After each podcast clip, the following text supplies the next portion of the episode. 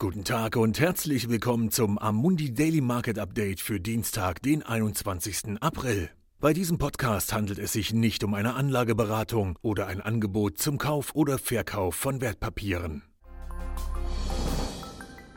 Die Anlegerstimmung scheint heute von den ungewöhnlichen Ereignissen auf dem Ölfuturesmarkt dominiert zu sein, auf denen die Preise zum ersten Mal überhaupt tief in den negativen Bereich fielen. Die Ursache war ein hochtechnischer Faktor, der heutige Ablauf des May West Texas Intermediate Futures Kontrakts, der eine physische Lieferung in Oklahoma vorsieht, wo die Lager praktisch voll sind.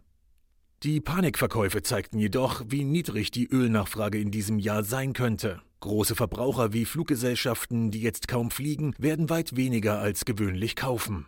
Nachdem die Ölsorte West Texas Intermediate gestern auf minus 37 US-Dollar pro Barrel gefallen war, bewegt sie sich heute um Null. Auf dem Brent-Rohölmarkt, auf dem Kontrakte gegen Bargeld abgewickelt werden, sind die Preise heute um rund 11 Prozent niedriger und liegen bei 22 US-Dollar pro Barrel.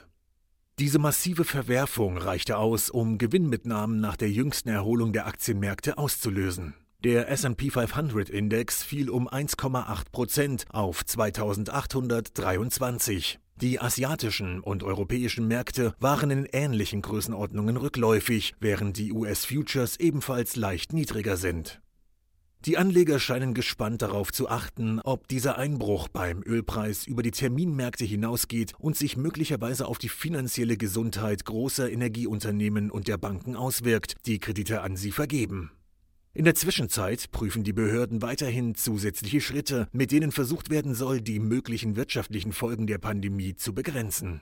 In den USA gehen die Verhandlungen zwischen dem Weißen Haus und dem Kongress weiter, um noch ein Hilfspaket für kleine und mittlere Unternehmen auf den Weg zu bringen, das sich auf 450 Milliarden US-Dollar zusätzlich zu den bereits genehmigten 2,3 Billionen US-Dollar belaufen könnte. In Europa sind alle Augen auf den Gipfel der EU-Staats- und Regierungschefs am Donnerstag gerichtet, bei dem eine gemeinschaftliche Reaktion hinsichtlich des Finanzhaushalts erörtert wird. Gleichzeitig haben verschiedene europäische Länder, einschließlich der am stärksten von der Pandemie betroffenen, vorsichtige Schritte zur Lockerung ihrer Sperrmaßnahmen angekündigt.